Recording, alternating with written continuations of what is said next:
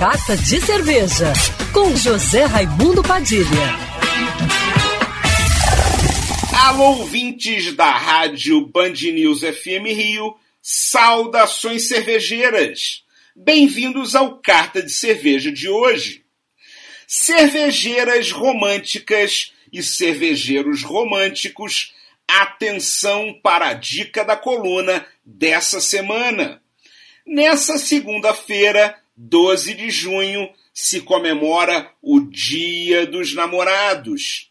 E você deve estar tá pensando em como vai festejar a data com a pessoa que ama.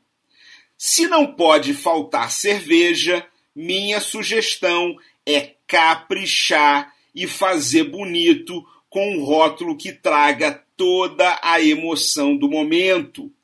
A dica certeira é a Bode Brown Cerveja do Amor, que eu indico todos os anos. Ela é feita com adição de amoras, traz uma leve acidez no paladar, com suaves notas de caramelo e toques frutados da amora.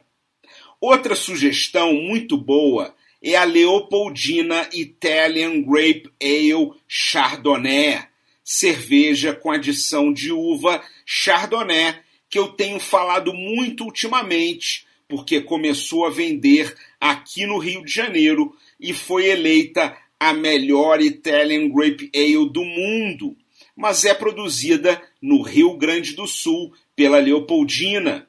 Vem numa garrafa de espumante rolhada para você estourar e fazer da sua noite uma comemoração inesquecível.